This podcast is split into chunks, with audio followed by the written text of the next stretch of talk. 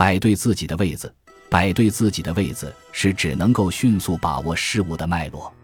很多人或是为细枝绞尽脑汁，或是为末节费尽唇舌，无论如何就是抓不住事情的要害，老是在一个地方兜来转去，却总也搞不清楚关键之所在，自己烦也惹人烦。理不清头绪的人行事必然糊涂。这种人总是将时间与精力耗费在本该放弃的事情上，